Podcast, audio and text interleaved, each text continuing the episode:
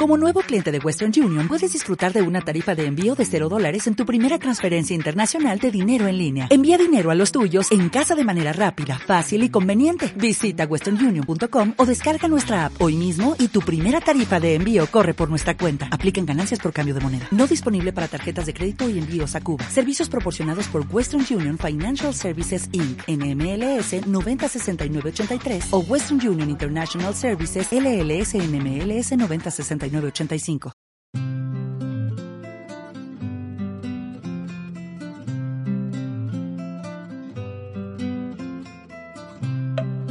Te doy la bienvenida al podcast de Intrépidos, un espacio para los amantes de los viajes que pretende dar un paso más allá y sacar ese intrépido o intrépida que llevas dentro. A los mandos, José Antonio Masia, fundador de Trekking Aventura, quien te guiará a lo largo de los cinco continentes para descubrirte culturas, fauna y paisajes que no te habías planteado. Y si te quedas con ganas de más, entra en www.trekkingaventura.com apúntate a nuestra comunidad y te llegarán varias guías gratuitas con propuestas por todo el mundo. ¿Empezamos hoy a darle forma a tu próxima aventura? Venga, vamos a ello.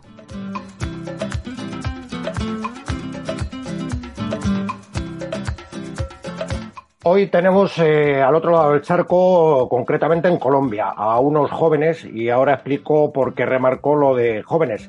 Eh, son Aldo y Laura, Laura y Aldo, y su objetivo es dar la vuelta al mundo en un año. Eh, hola Laura, hola Aldo, ¿cómo estáis y contarnos dónde estáis?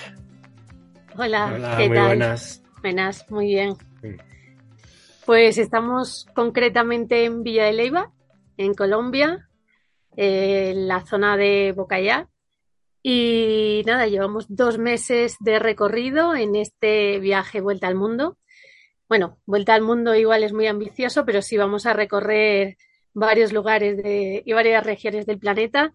Y nada, eh, un poco conociendo, visitando y sobre todo aprendiendo. Aprendiendo en el camino. bueno, ese es, el, ese es el, eh, lo, lo, fundamental en todo, que nunca paramos de aprender. Eh, bueno, antes de empezar eh, nuestra charla, que sabes que bueno, pues son charlas eh, informales, eh, cambiamos impresiones, hablamos viajeros 2.0, no sé si ya ese es el, el, el 2.0 es actual o ya es viejuno, pero el que habla aquí al otro lado, pues sí, sí tiene ya sus años, entonces tiene experiencias, pues ciertamente en algunos puntos diferentes hemos vivido momentos distintos y entonces, claro, pues un interés eh, superlativo, ¿no? Porque nos contéis y nos pongáis al día lo, que es viajar en el, en el, siglo XXI en una vuelta al mundo, eh, bueno, de la forma en que la habéis planteado vosotros, que ahora nos vais a pasar a, ir contando, ¿no? Bueno, antes de empezar eh, la charla, pues os quiero leer unas frases y son de personas eh, relevantes, y esto lo pongo entre comillas, probablemente no en lo intelectual, aunque hay alguno de ellos eh, se las alardea de ello, y quiero que me deis vuestra opinión, ¿no? Eh, una de ellas es, os leo, os leo frases sueltas, dice, estamos creando generaciones de jóvenes que no están preparados para cuando venga el iceberg del Titanic.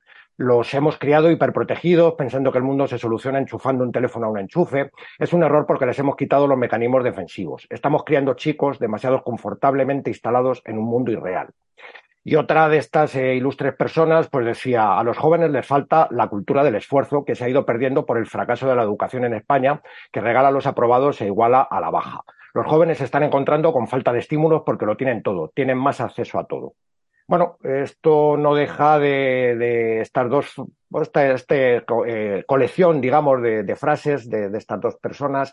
Eh, de alguna manera, pues cuando me planteé el, el poder charlar con vosotros y, y, bueno, poner en valor ese, esa experiencia que, que estáis afrontando y que, va a durar este, este diez meses que os quedan todavía, que no son muchos, como os decía antes fuera de, micrófono, eh, pues no sé, un poco que me digáis, ¿no? O sea, cómo, cómo eh, os lanzáis a esto si supuestamente sois hiperprotegidos, si no estáis preparados, eh, si no estáis, estáis conformablemente confortablemente instalados, estabais en vuestra, en ese mundo irreal, durante todo lo tocáis con un botón y entonces podéis conseguir todo. ¿Cómo, cómo es posible que, que, que, vosotros, que sois un ejemplo de gente formada, de gente actual, de gente joven, etcétera, pues estéis haciendo algo tan loco como esto, ¿no? Claro, a ver, sí que es verdad que nosotros somos unos privilegiados por poder hacer esto, está claro.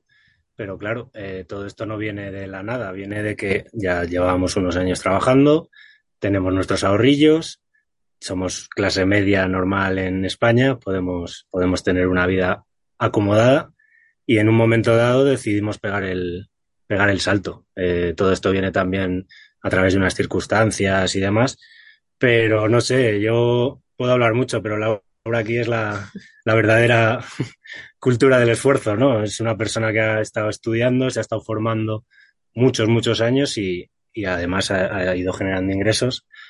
Y bueno, ha llegado un momento, el, el, momento de, de, hacer un cambio a lo mejor en tu vida, no, no tanto cambio, sino un impasse, ¿no? Es decir, llevamos muchos años dedicándonos a formarnos, a trabajar, ¿por qué no hacer un parón, no? Y bueno, tranquilidad. ¿Qué dirías? Sí, yo creo que, vamos, como nos ha dicho Aldo, eh, esas palabras frustran un poco quizás a la juventud. Eh, se intenta motivar y realmente lanzas ese tipo de eslogan, no es lo que más vaya a motivar a un joven, ¿no? Entonces, yo creo que somos eh, una generación muy formada, muy potente y, realmente no se nos están dando los medios para poder desarrollarnos. Eh, todo lo hacemos a través de, del teléfono o de un móvil o de una pantalla, puede ser, pero porque tenemos que vivir una transición en la que el mundo tiende a eso. Entonces, vamos a desarrollarnos en base a eso y no vamos a decir, eh, son gente que no sabe buscarse la vida yo creo que sabemos buscarnos bastante la vida y nos hemos tenido que adaptar a, a una nueva época y, y, eso cuenta, cuenta bastante. Nosotros, por ejemplo, pues para organizar el viaje puede que haya sido un poco más fácil a través de, de Internet, pero luego también es más complicado porque te encuentras muchas realidades que, que no lo son cuando llegas al lugar, ¿no? Entonces, no creo que, que, sean muy acertadas esas palabras y, y nosotros lo estamos intentando demostrar de alguna manera, ¿no? Bueno, como, nos gusta llevar la contraria a las personas, y vuelvo a entrecomillar, relevantes, ¿no? Pues vamos a, lo, que queremos aquí de alguna manera es que nos deis a conocer cómo habéis planeado este, este viaje, esta actividad, cómo lo habéis planteado y cómo realizáis algo tan ambicioso como es dar la vuelta al, planeta, ¿no? Que evidentemente pues lo es y, entra en contradicción con todas esas frases que, que, me gusta, que me ha gustado decir al principio para, para generar esa contradicción. Creo que aquí en principio tenemos que hablar de algo que se llama y roca. Y eso pues hmm. también es una parte importante dentro de todo ese organigrama y una pieza que, que de alguna manera pues puede articular un poco cómo, cómo estáis desarrollando, cómo vais a desarrollar todo, todo esto. Entonces, contanos un poquito qué es, es y Roca. Sí, bueno, Sal Roca para empezar es, es una, una, revista digital de la que, en la que forma parte mucha gente, digamos, de una, de una comunidad de, de amantes de los deportes de aventura, de los viajes, de un estilo de vida un poco alternativo, sostenible, saludable. Sea, un estilo de vida así que se salga un poco, digamos, de, de lo normativo, ¿no? Y de lo, de lo, vamos, de lo normativo. Entonces, la idea central es, es aglutinar a toda esta gente que tenga algo que contar. Bueno, y nosotros al final les damos visibilidad y ellos nos dan contenido.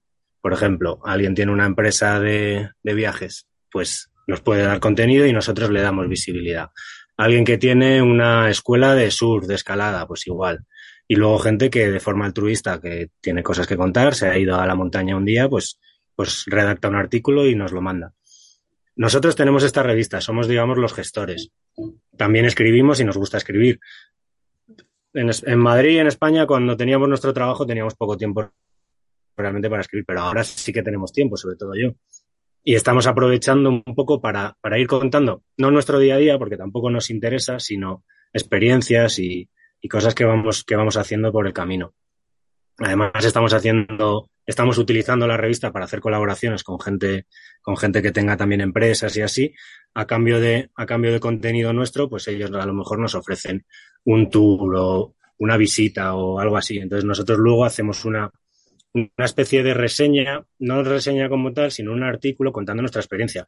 Y es algo que la verdad están valorando mucho porque son, son experiencias reales y son vivencias. Entonces, nosotros vamos contando cómo es. Ya está. Si nos parece que está mal, pues lo contaremos. Si está bien, lo contamos igual. Lo bueno, claro, es que todo nos parece bien y todo son, todo son experiencias maravillosas, todo, todo son aventuras, vamos. Sí, bueno, realmente... ¿Alguna de las experiencias que, que habéis tenido? Contarnos. bueno, simplemente quería antes, antes de eso concretar que también para mm, el tema de eh, de las personas con las que colaboramos y demás, las buscamos detenidamente. También eh, buscamos personas mm. afines a los que tengan un poco la línea y los mismos valores y por eso solemos salir contentos. Nunca nos decepcionan porque ya previamente sabemos un poco lo que nos vamos a encontrar y, el tipo de persona que, está detrás de, de la organización, los eventos a los que nosotros podamos asistir. Y bueno, pues eh, eh, experiencias maravillosas. Maravillosas muchas y, y, de adrenalina alguna también. ¿no? Os he visto en un volcán, os he visto al lado de la lava, o sea, de esto hemos visto ya, hemos tenido la, la suerte de, de, ver algunas fotos de, de esas actividades eh, adrenalínicas, ¿no? Por llamarlo de alguna manera, ¿no? Sí, es lo que hablamos. Llevamos dos meses de viaje y ya hemos hecho parapente, ya hemos hecho rafting, hemos subido al volcán Acatenango que os recomiendo a todos la lectura de un artículo que hicimos, porque es, espectacular, o sea, es algo que no, hemos que no habíamos vivido nunca y que, es que es, algo para toda la vida. O sea, ascender un, un volcán de 4.000 metros, que ya solo para nosotros la altitud ya, ya supone un esfuerzo extra, y llegar allí, bueno, duermes en el campo base a 3.600 metros. Y en la noche, claro, eh, tienes enfrente el volcán de fuego que está que está en, actividad desde hace 10 años. Y justo además tuvimos la suerte de, que hubiera una fase eruptiva potente. ¿Esto qué significa? Que cada 15, 20 minutos pegaba una explosión descomunal que durmiendo allí te se despertaba todo el mundo. Y claro, salías a mirar y de repente un lava, pero a lo mejor había 100, 150 metros de altura de lava. Claro, eso es una imagen que se te queda en la retina para toda la vida. Claro, es que es algo que no, no, no ves nunca. Y eso es una experiencia que hicimos a través también de con una agencia que colaboramos y todos encantados, la verdad, fue una experiencia maravillosa. Hemos hecho también kitesurf en, en Cabo de la Vela, que es una zona maravillosa de Colombia, desértica total. Eh, hemos hecho trekkings con empresas de ecoturismo que tienen, digamos, unos valores muy potentes de, de de generar, digamos, eh, consumo local, cooperativas locales donde, donde, donde creen huertos que beneficien a la comunidad, donde hacen ecoturismo, digamos, muy enfocado hacia, hacia un tipo de, de público así muy, bueno, muy preocupado, ¿no? Por, por, por la sostenibilidad y, y no sé, ahora mismo qué más hemos hecho. hemos hecho más cosas. Bueno, va, van a ir saliendo, van a ir saliendo cositas. Eh, eh, ya digo que para ser jóvenes eh, que estáis eh, viéndolas venir, pues eh, ahí estáis demostrando que, que, se, que, habéis hecho muchas cosas, ¿no? Eh, a ver, me interesa en este caso, me, va, me interesa mucho, probablemente, y me, me, va, creo que me entiendes, Aldo, la, la opinión de, de, Laura, ¿no? como mujer, creo que, que a la hora de viajar, el ser mujer, pues tiene, tiene una serie de, de, cuestiones que hay que poner encima de la mesa y cuando diseñas un viaje o cuando te planteas una serie de actividades, eh, desgraciadamente pueden existir o existen, de hecho, ¿no? Porque no, no lo vamos a negar, muchas limitaciones o muchos lugares donde el ser mujer puede ser eh, un problema, ¿no? Entonces, eh, sí cuando, cuando, cómo fraguáis esa idea de dar la vuelta al mundo y desde tu punto de vista de mujer, eh, cómo la has modulado o no has intervenido en la modulación de ello, simplemente habéis dejado fluir una serie de sitios, una serie de moverte, de moveros cómo os ibais a mover o, o la perspectiva de género también eh, ha, ha, intervenido en, en la hora de, de, ese diseño, ¿no? O sea, tú como mujer, Laura, has dicho, pues mira, aquí no me gustaría, aquí sí me gustaría, aquí voy a estar tranquila, aquí no, o por lo menos internamente te lo has planteado en algún momento. Sí, pues bueno, tal y como dices, sí que en algún momento te tienes que plantear eh, ciertas cuestiones. Eh, mm, desde mi punto de vista, no, no por miedo o porque pueda estar en, en, riesgo, que sí que puede pasar, eh, sino porque ya el trato puede darte un poco más pereza. ¿no? Ahora en Latinoamérica, bueno, pues eh, estamos teniendo, yo como mujer estoy teniendo un trato bastante equitativo al de, al de Aldo eh, no, no estoy notando nada más allá que ciertos comentarios que en cualquier sociedad se, se puede dar como en la que vivimos nosotros en España, pero, pero no es tanto como cuando creo que vayamos a, la parte de Asia, ¿no? A países eh, donde culturalmente la mujer pues sí que está relevada a posiciones secundarias y donde quizá lo vaya a notar un poco más y eso a mí como mujer pues me va a dar, como he dicho antes, un poco más de pereza a la hora de, viajar por esos sitios. Aún así, es algo que ya sabes, eh, es algo que creo que está cambiando, porque sí que nosotros a través de Sai Roca, bueno, pues conocemos eh, y contactamos con mucha gente, eh, sobre todo pues escaladoras, deportistas de estos países que están reivindicando los derechos de la mujer y creo que en ese sentido, quizá cuando llegue eh, me encuentre algo diferente a lo que me espero. Y, y en torno a la organización del viaje, pues la verdad es que tampoco me he planteado nada ni hemos mm. cambiado ninguna parte de la ruta por ello. Y, quiero destacar que sí que me esperaba encontrar menos mujeres viajando, porque antes de, partir siempre, bueno, pues tenemos esas limitaciones y, familiares, amigos y, las personas en general te dicen una, una mujer viajando sola o una mujer viajando, tienes que tener más cuidado. Eso sí que desde ese lado lo he visto más que a Aldo. A, mí se me ha achacado un poco más la parte del cuidado y que no te vaya a pasar nada, por ser mujer, obviamente, y Aldo quizá un poquito menos.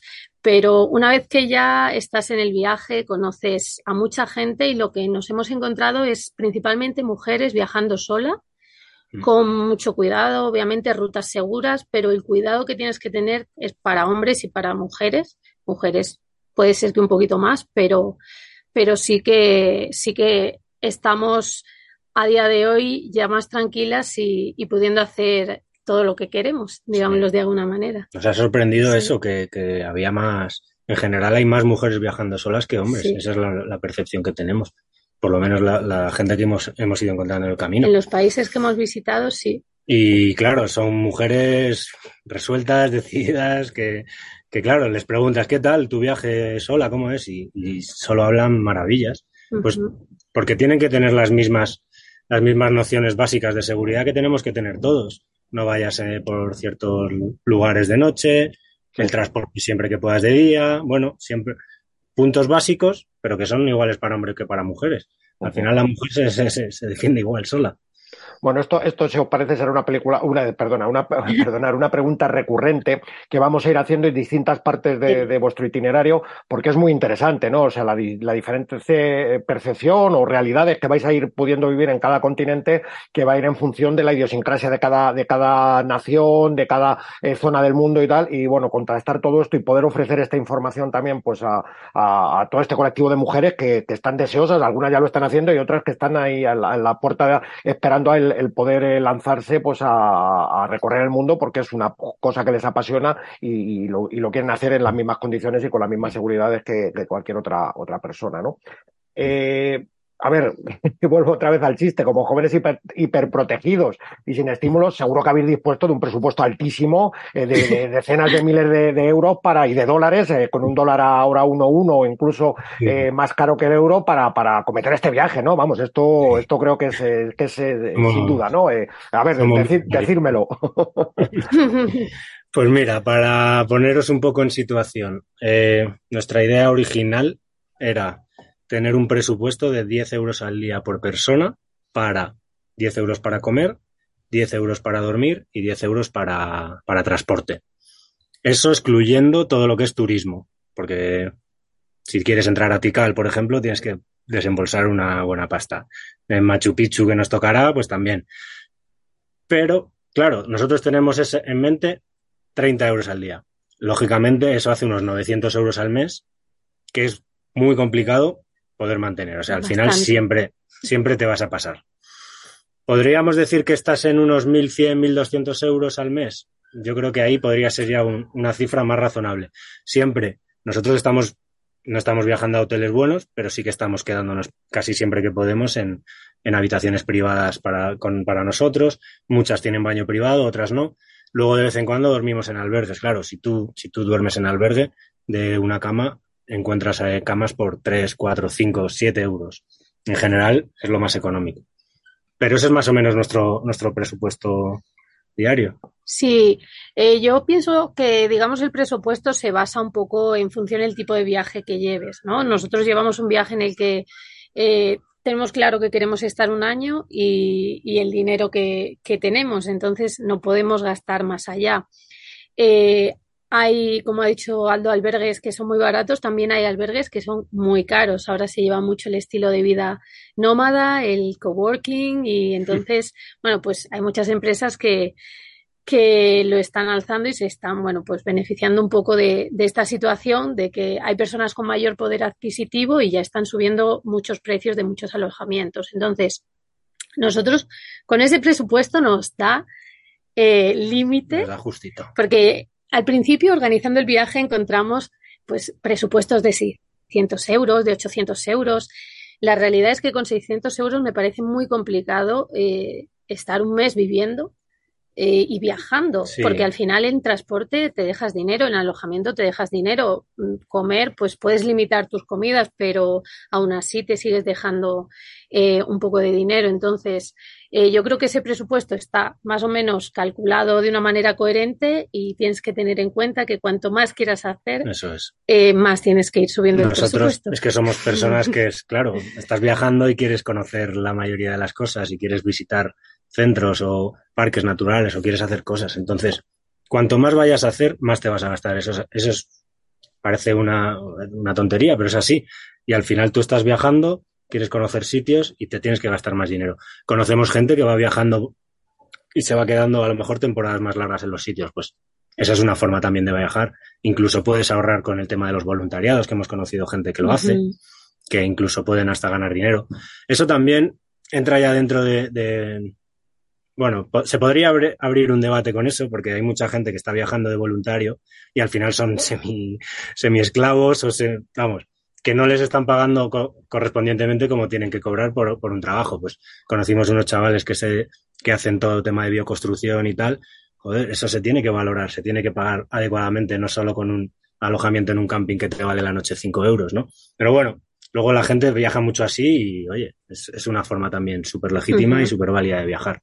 Hombre, probablemente ahora estéis en la parte, en una de las partes caras de, vuestro itinerario. Luego, cuando entréis en Asia, evidentemente vais a, vais a ver un mundo que puede ser o puede resultar muchísimo más económico, ¿no? O sea, yo eh, en India, por ejemplo, yo recuerdo en el año 82 hicimos una travesía de India desde Bombay a Calcuta en, tren en segunda clase. Nuestro presupuesto en aquella época era de 10 euros, de 10 dólares diarios para comer, viajar y transportarnos.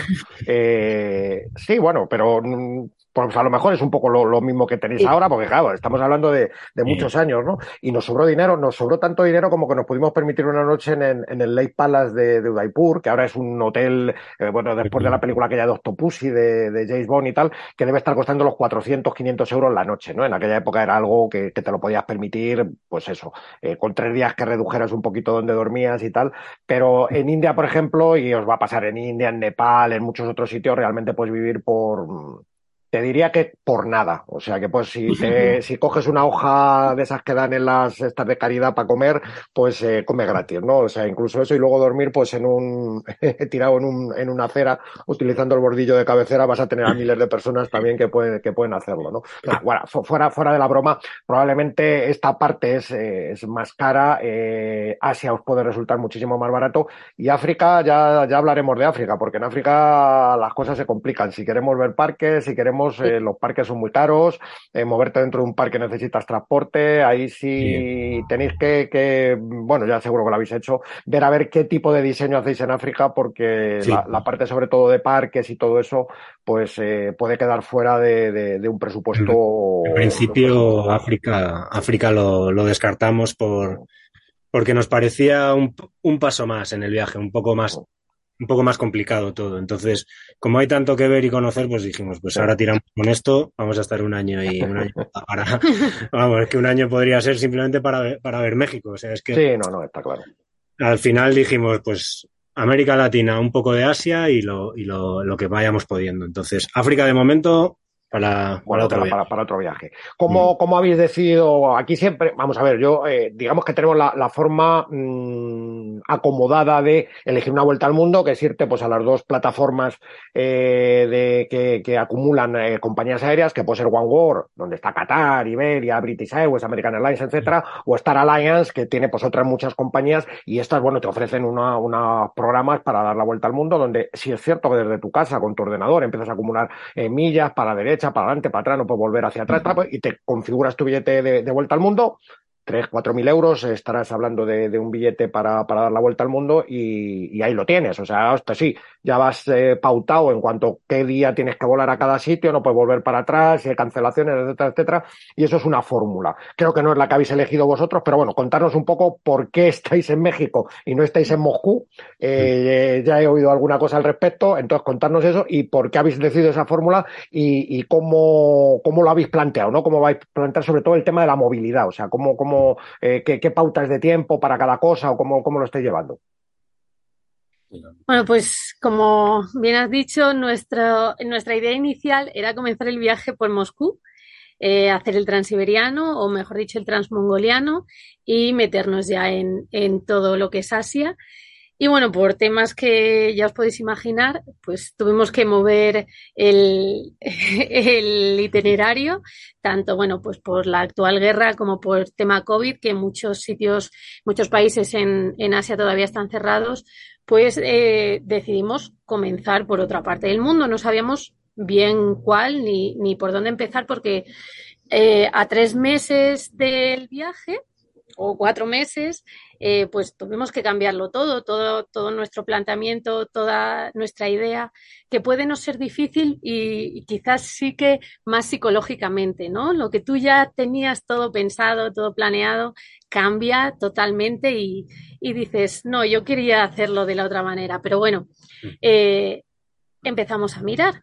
Como has dicho, bueno, pues empezamos a mirar los billetes, vuelta al mundo que te ofrecen varias compañías y vimos que de esta manera no teníamos tanta flexibilidad y quizá no, no sería tan económico como eh, nosotros quisiéramos. También tenemos una premisa que intentamos cumplir, que es, bueno, intentar viajar reduciendo la, huella de carbono al máximo, ¿no?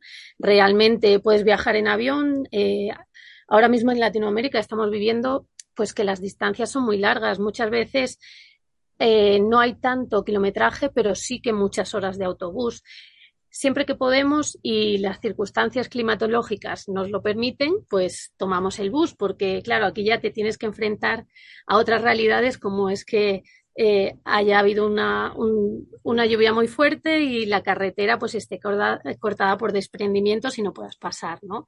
Entonces, en ese sentido, pues ya decidimos tomar eh, la mínima cantidad de vuelos posibles y intentar realizar pues el trayecto por transporte público tipo autobús, tren cuando, cuando haya, y, demás.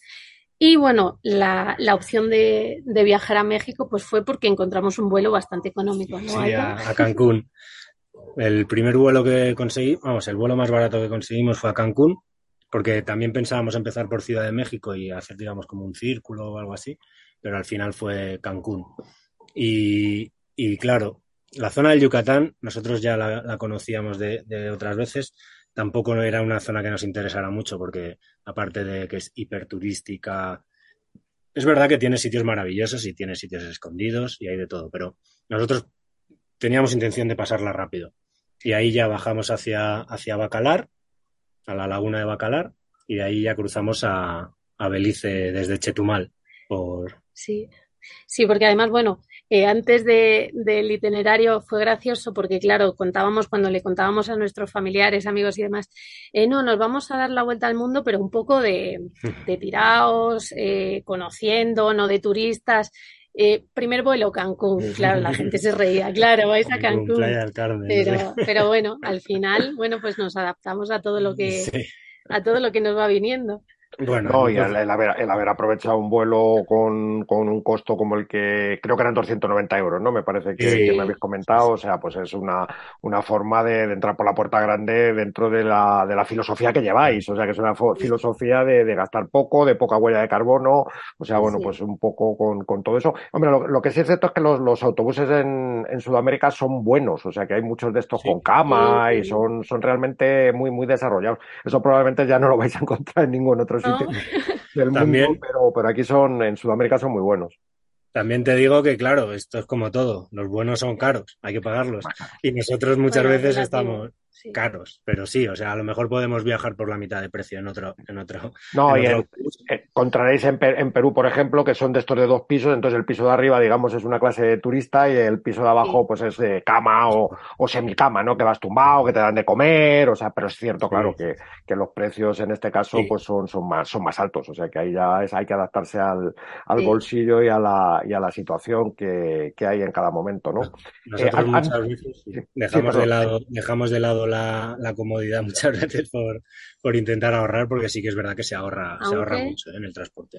aunque mi recomendación es si vas a viajar de noche, y pues que cojas una compañía más o menos decente porque te vas a encontrar de todos los niveles, ¿no? Entonces siempre va a haber una que es como la más decente, pues intentar tomar esa, ya lo que te ahorras en el alojamiento, pues ya te lo, te lo dejas ahí porque si no, no pegas ojo.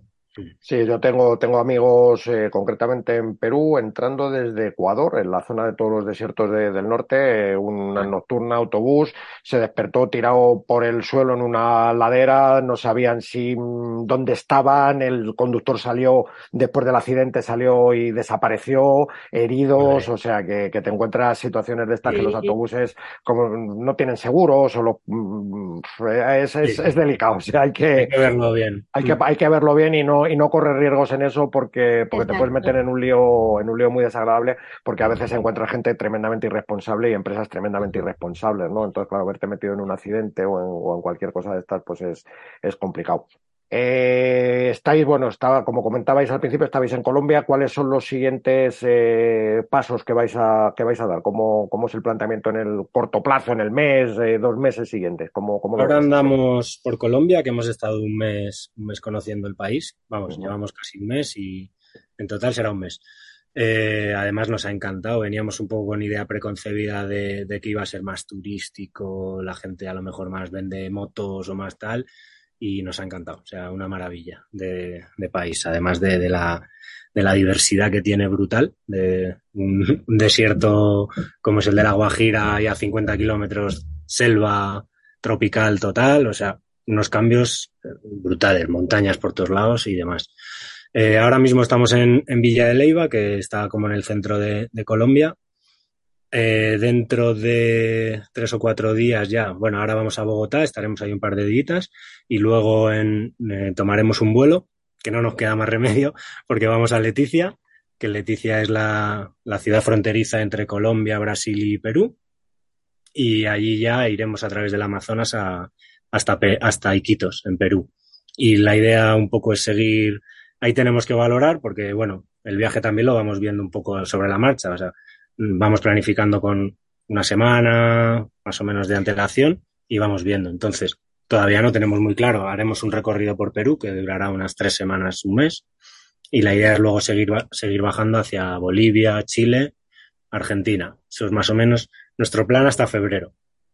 Y luego ya a partir de febrero ya para Asia, pero bueno, ahí ya tendremos ¿Cómo, tiempo. ¿Cómo planteáis el salto de, desde América hacia Asia? ¿Por dónde, por dónde lo, lo tenéis previsto? Pues vamos a pasar por España. la idea es volar. Sí, la idea es eh, ir a España. Eh, nosotros siempre tenemos ahí la espinita del transiberiano y pensar que en algún momento podemos hacerlo, pero no sé si, si será factible o no, creo que no, porque bueno, pues está todo bastante complicado, pero bueno, la idea era esa y, y en principio pues está así, si no, también podemos ir por el otro lado, eso ya lo iremos planteando, porque sí que una cosa de que nos hemos dado cuenta, ¿no?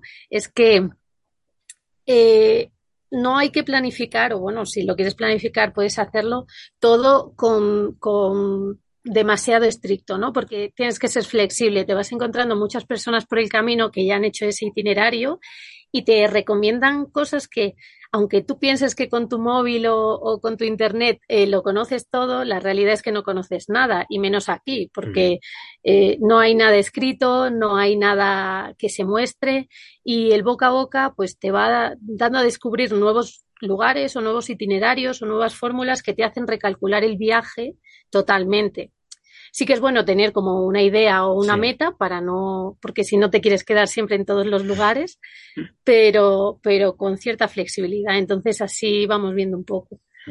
Hombre, ahí había una ruta cuando, cuando coges una mapa de estos de, compañías, de cualquiera de estos grupos y tal, o tienes, o vas por Los Ángeles para luego volar a Papete, eh, a Polinesia y desde ahí empezar a Nueva Zelanda, Australia y ya subir allá Asia, bien sea Singapur, Bangkok y recorrer ya un poco todo, toda aquella parte.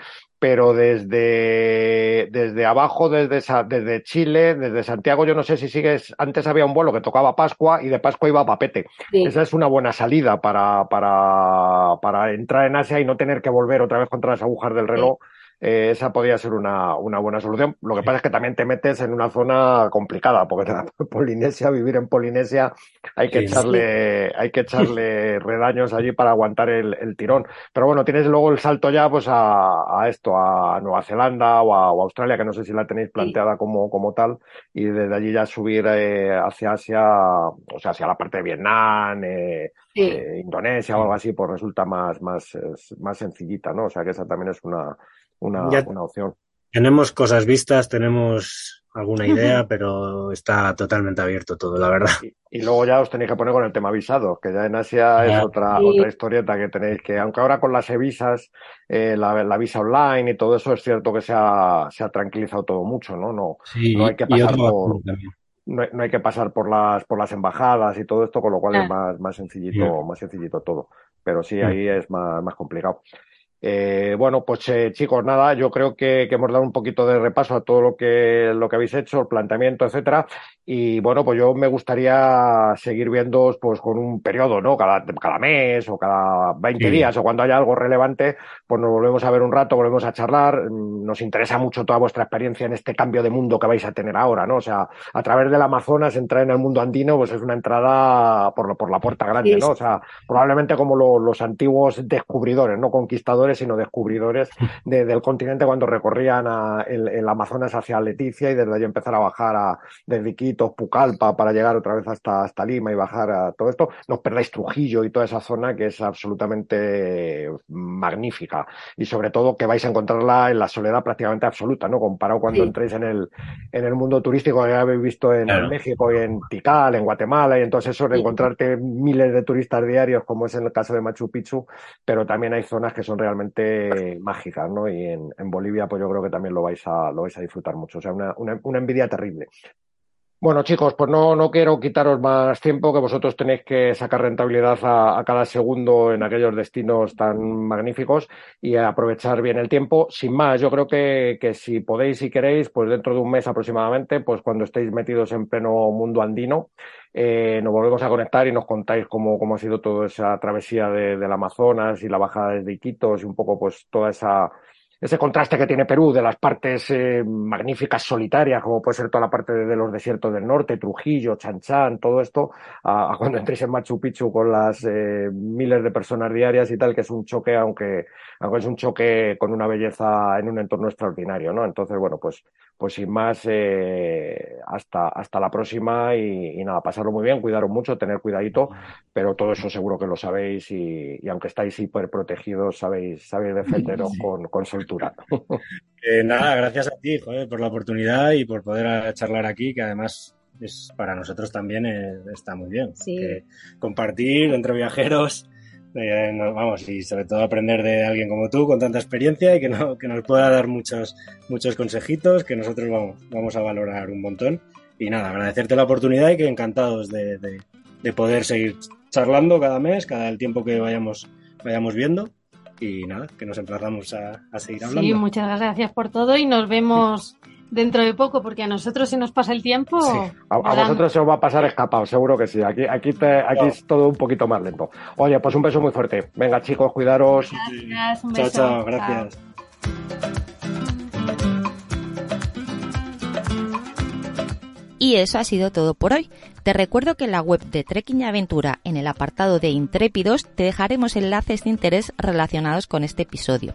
Y además también te podrás apuntar a nuestra comunidad para recibir la newsletter más auténtica y diferente del mundo de los viajes y la aventura. Y nada más, nos despedimos recordándote que si piensas que la aventura es peligrosa, la rutina es mortal.